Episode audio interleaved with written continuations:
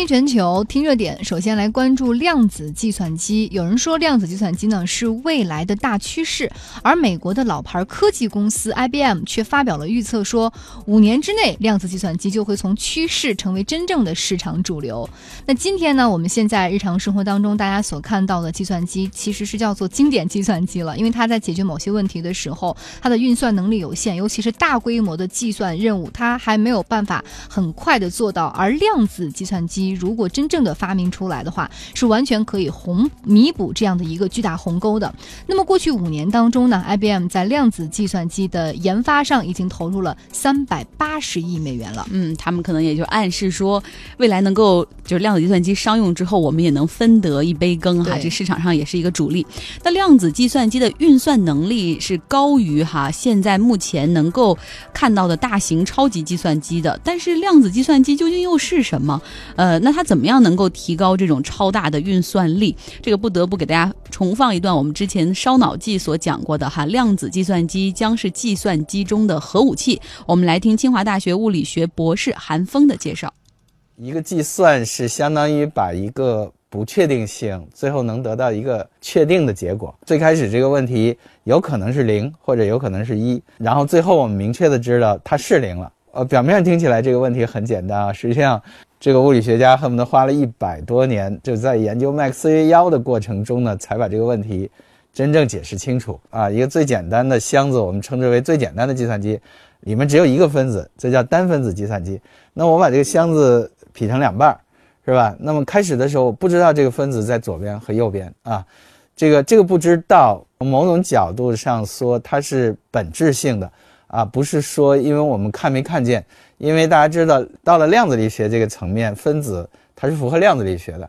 那么它这种不确定性，人类是不知道它在左边和右边的，这是量子本性。大自然是存在这种不确定性的。那我们计算的目的就是把这种不确定性能变成确定的。啊，你这个盒子本来这个分子可能处在左边和右边，中间你一隔，那我要求计算以后，我明确的知道它要么在左边。要么在右边，就是计算结果会是零和一。那么怎么做到这一点呢？提出了一个最简单的模型，呃，所谓麦克斯韦妖，就是它可以像活塞那样压缩，对吧？那么最后压缩的结果，等温压缩，就确定只把它压到，比如说左边了啊，结果就是零。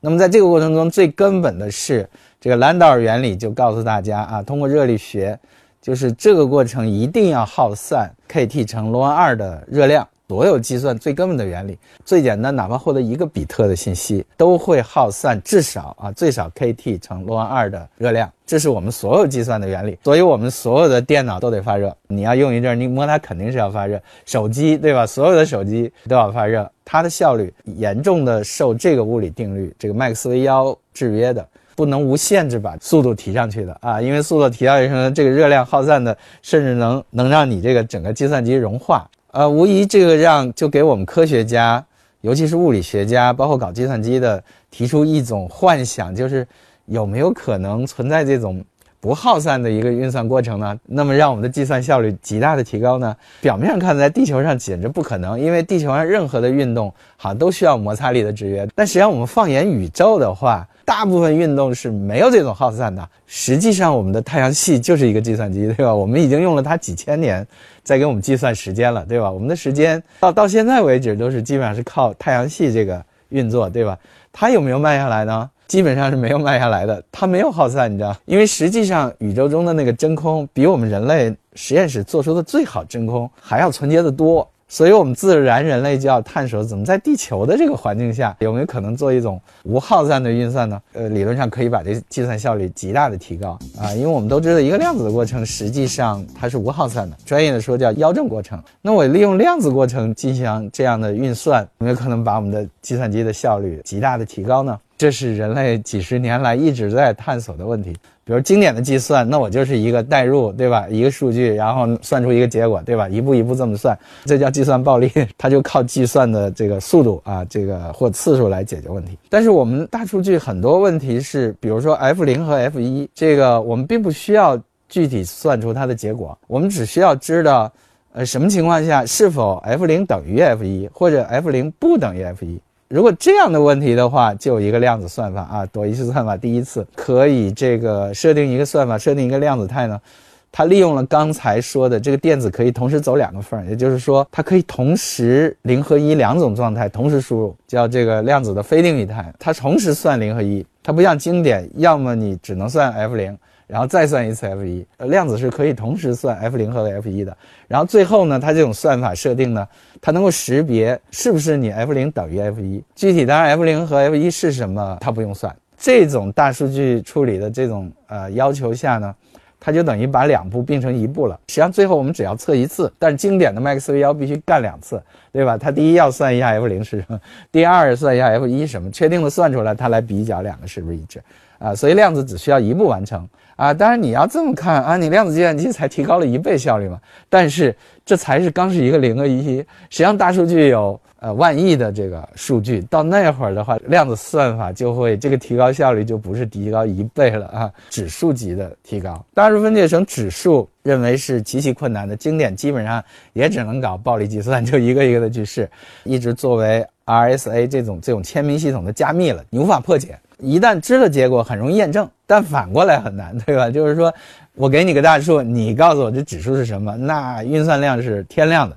啊，所以这个特适合用来做加密，呃，甚至现在都还在用。但是用计算机的算法呢，细节我不讲啊，它就能够把这个效率，本来指数难度的效率，比如说要算二的 n 次方，大家知道二的 n 次方随着 n 的增大，那很快就是天文数字了，对吧？它能下降到那个呃 log n，是吧？就是就是 n 的对数的那个数量级，效率提高就是非常非常本质的，就是它能提高的效率，就跟那个普通炸弹跟那个核弹。他们两个的差距，你不是能说啊这个更厉害或者那个，你已经不能这么描述了，因为它提高了数量级，对吧？核弹造成的能量当量的数量级，包括因此造成的效果和破坏，那是传统的炸弹，对，不是多少个，你比它多多少个能够比拟的。量子计算也一样，可以这么说，如果真的量子计算机造成了现在所有的所谓的加密系统，因为现在所有的加密都是靠我刚才说的，就是运算不可逆啊，天量的运算解不开，它才有保护。但应该有量子计算机，这个东西就相当于透明的一张纸。量子计算机如果造出来，它会长什么样子？呃，从目前来预测，它应该比较庞大。因因为刚才说的优点，恰恰也是它的缺点，就是就是要保持量子态，就是所同时处在，呃，就是所谓非定域态或者是叠加态，对吧？很多态，这是刚才它的优势了，对吧？但这种东西是极其容易被破坏的，就是在常温下，只要跟空气一接触。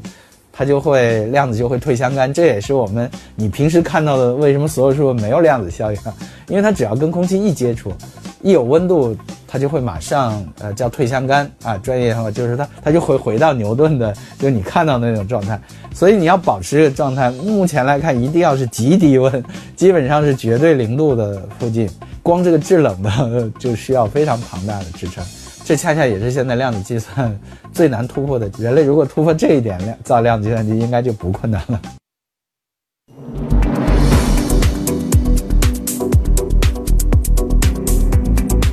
听这个韩风讲完之后，大家应该也能听出来哈，其实量子计算机距离我们的现实生活还比较遥远，至少是大家想造成的那个。量子计算机好像目前在地球上的这个环境下是造不出来的，但是，一些科学呃科技的巨头也正在研发。比如说，谷歌今年三月份就宣布推出了一款有七十二个量子比特的通用量子计算机的芯片，说实现了百分之一的低错率。那与之前他们的九个量子比特的量子计算机相比，还是有很大的进步。那另外呢，IBM 此前也是曝光了五十个量子比特量子的这个原型计算机的。内部结构，大家听一听啊，不论是芯片还是内部结构，它只是一部分，并没有能够真正的成型。嗯，那现在提到的这个量子芯片呢，它呃会比较敏感了，受到轻微的扰动或者是外在环境的影响，都会影响到它，会导致最终的这个计算出错。所以呢，针对这样的一个点，微软正在研发拓扑量子计算机，他们已经实现了在一段导线当中的。半电子状态来降低外界的这种干扰，对，所以说说白了还是都是只有一半，每个每个大公司都在做其中的一个环节，想真正做出一个量子计算机来说，现在还很难哈。所以说，IBM 说了，五年之后量子计算机将成为主流，你信吗？另外，大家也可以找到倾听全球微信公号哈。刚才韩风讲的，呃，我们只截取了其中的一部分，如果你回复“量子”二字，就能听到他将近二十五分钟的全篇讲解量子计算机。倾听全球，听热点，我们要来关注愚人节的娱乐精神。过这个节必须得有点娱乐精神，嗯否则会过不好的哈。昨天就是愚人节了，很多大公司也开始争相恐后的用很创意的方式来点恶作剧，甚至还发布了一些有趣的假新闻去娱乐大众。比如说，视频网站 Netflix 就发布了一个视频，一起来听一下。I, Seth Rogen, do hereby relinquish ownership of mind and body to the entity known as Netflix Inc., hereby referred to as Seth's owners. Furthermore, we reserve all rights across all current and yet to be invented technologies. 嗯这个好莱坞的胖哥哈，他叫罗根，塞斯·罗根，他是这个视频的主角。他签了一个合同，原来他以为只是把自己的新剧放到 Netflix 来播放，可仔细一看，就是这个 Netflix 坑了他一把。那个合同是把他自己卖给了 Netflix，就以后要免费给卖 Netflix 打一辈子工。那实际上大家都知道这是个梗嘛，大家还是在呃 Netflix 还是在帮 Logan 即将上线的新剧叫做《欢笑慈善秀》在做宣传。嗯，那亚马逊他们也来了一条恶作剧的视频，来听听看内容是什么。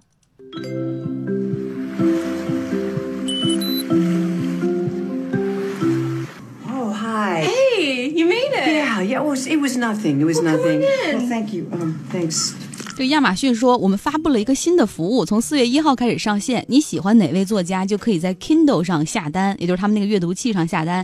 收到订单之后，你喜欢的那个作家，不论多远，不论在什么地方，他都会尽快的来到你的面前。在这个视频中啊，这个畅销书首席女法医的作家这个 Patricia 康奈尔他就出镜了。然后呢，亚马逊也顺手其实在为他的 Kindle 新款电子书的阅读器做个宣传，什么七寸的墨水屏，外壳是香槟金色，他们都是挺好的哈。对，你不觉得只是借助这个愚人造愚人节对做一个广告，然后做的其实嗯又很有未来感，但是你又不烦他。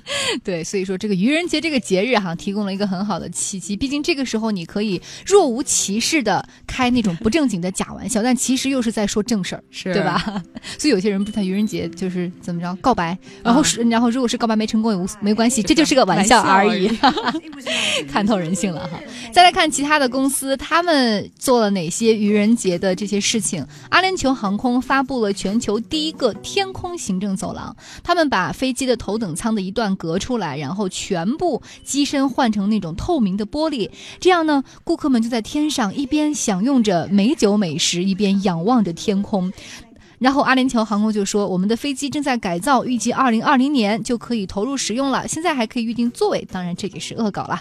阿联酋航空借此来展示我们的服务一直很高端。嗯，大家都知道飞机在高空中万米高空中飞行，它受到那个气压的压力是很大的。如果是全玻璃的全景的那种天窗的模式，玻璃得什么质量、什么材料呢？基本上是不太可能实现的哈。不过他们也大秀了一把，给你一个想象的空间。我们再来看社交软件 Snapchat，它则赤裸裸的用愚人节的这个时间来讽刺他的竞争对手 Facebook 用户信息泄露事件。四月一号呢，Snapchat 在它的这个页面上上线了一个恶搞按钮，你只需要一点就能够把这个 Snapchat 的页面切换成类似于 Facebook 的颜色和 Facebook 的模式，而你上传一个图片之后，文字马上就变成了俄文字母，然后呢，下面会显示有两个人已经为你点赞，一个就是你妈妈 Your Mom，就讽刺就是 Facebook 上已经很多老年人在用了，而另外一个显示就是给你点赞的那个人是俄罗斯的机器人，就说明这说讽刺说有很多这个俄罗斯的这个包括受雇于俄罗斯的数据分析机构在 Facebook 上非法获取信息等等。那另外呢，我们也知道最近这个 Facebook 因为 API 它的第三方应用的接口不设限，导致第三方的分析公司这 Cambridge Analytica 剑桥分析公司非法获得了五千万美国用户的信息，而且危机公关做得非常的糟糕，已经让欧美的年轻人出现了删除 Facebook 的抵制行动。所以 Snapchat 用这个机会啊，赤裸裸的直接攻击 Facebook 来拉粉儿。Facebook 会不会很生气？我是觉得这个时候好像给自己就是高级黑道无所谓，要是说到别人，这个度不太好拿捏，嗯感觉有点过了，Facebook 会很生气。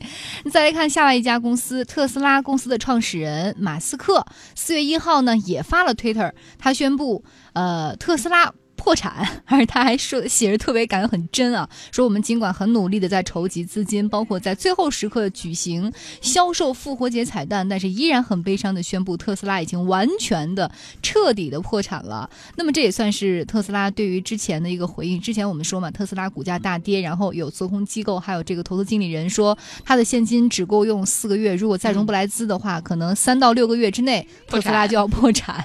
所以这个特斯拉的马斯克是自黑了一把哈，没办法，因为之前我们说过，这个加州的一辆特斯拉的汽车也在高速公路上出了车祸。那现在的初步调查结果是，当时这个车主就是在用特斯拉的那个自动辅助驾驶状态在运行，所以说又是一个超级利空。是啊，就发现他们这个技术可能确实有 bug。从整个三月份来看，特斯拉拉的股价是下滑了百分之二十二，而最近两个交易日就跌去了百分之十五左右哈。所以这个马斯克黑了一下，说要破产了。我估计如果他再不努点力，或者是如果再放两个负面，可能真快了。再来看谷歌地图，也是再放怪招，它推出了 Where's Waldo，就是寻找沃多的线下大型游戏。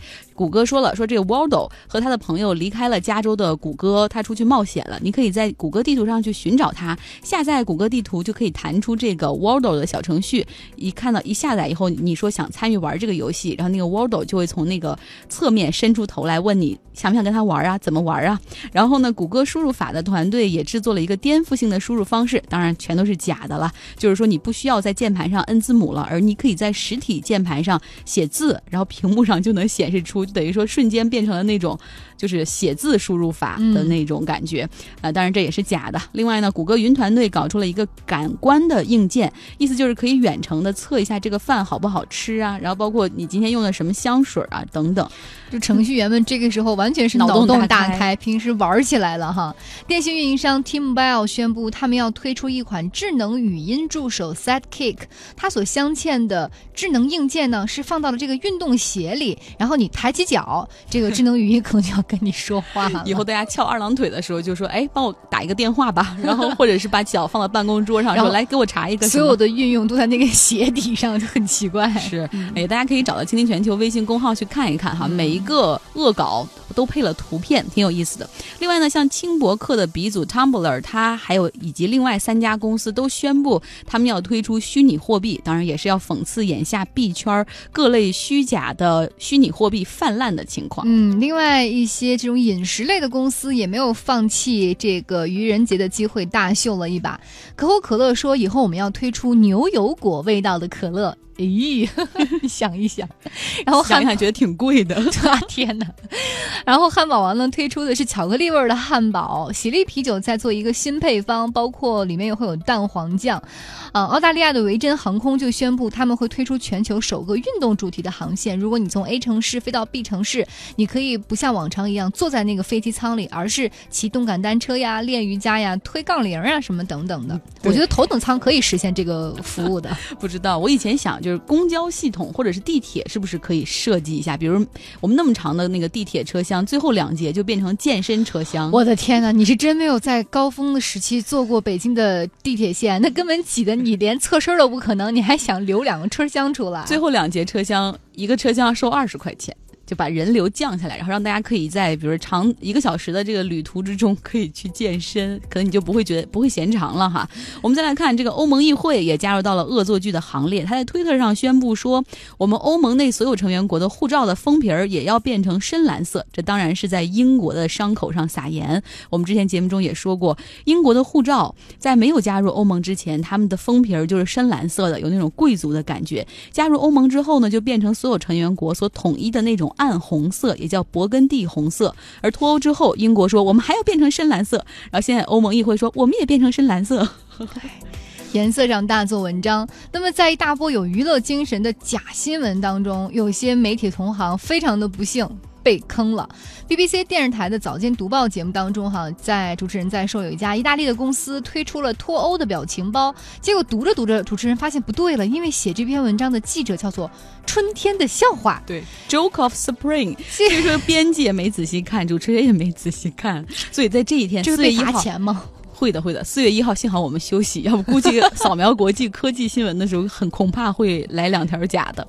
我们再来看哈，其实，在愚人节这一天，真正有公司在受伤，他们的品牌是受到了影响，就是星巴克。相信昨天很多朋友的朋友圈里都有那一篇文章，叫做《星巴克咖啡致癌》。对。很多你可能不会点进去看具体是什么，但是你会觉得对这个品牌马上变成了负面印象。实际上是怎么回事呢？是这个美国洛杉矶的一家法院裁决说，这个加州销售的咖啡上面都必须贴上这个癌症的警告标签，不是 不只是星巴克，很多咖啡都需要贴。理由呢，是因为他们在烘焙的咖啡中含有一种特殊的致癌的化学物质。嗯，然后呢，其实呢，这种致癌的化学物质中间。不只是咖啡里面会有油炸的薯片和薯条，以及很多包括黑糖这样的食品中都会有这样的因为化化学反应所引起的这样的致癌物质。咖啡的过程是烘焙嘛？大家都知道那个咖啡豆拿过来烘焙，而其中呢所含的这种化学物质的含量大概是每公斤一千一百。微克，那一杯咖啡中顶多会有三微克左右，实际上是没有问题的。就可能相比你后来往这个咖啡里面放的那个糖，那个黑糖的量，啊还不足，那个致癌的物质还不如那个黑糖量里面所含的致癌物质。所以说，很多人是没有。看这个新闻的里面的内容，而是看了这个标题就觉得哇，只有星巴克的咖啡最有问题。但是很多呃懂科学的人或者是喜欢探究的人看过这个新闻之后，就研究了一下，大多都回复的是说，嗯，喝咖啡或者喝星巴克会致癌吗？那我先喝杯咖啡压压惊吧。对，所以有的时候大家再去看一条新闻的时候，因为大家的工作节奏、生活节奏特别的快，没有那个时间去特别细致的看一篇文章内容，基本上大家就是标题党哎，对，标题党的阅读方式，有的时候真的。会让我们在无形之中接受到很多的这种。假新闻，或者是说只是看到了其中的一小节，是就比如说父母的朋友圈里充斥着这一类的假新闻。昨天这个事儿出来之后，我妈马上转给我说，以后少喝咖啡，尤其不要去星巴克。你说他们这样不就误读吗？所以说，如果不希望跟这个大妈们同样的见识，我们大家看到一条新闻的时候，一定要仔细辨别哈。同时也希望那些以健康和科普为名的微信公号，也不要再制造假新闻了。嗯，好，接下来倾听全球，我们最后听现场要关。关注的是意大利都灵的一家公立医院，他们要招聘护士了，来听听看。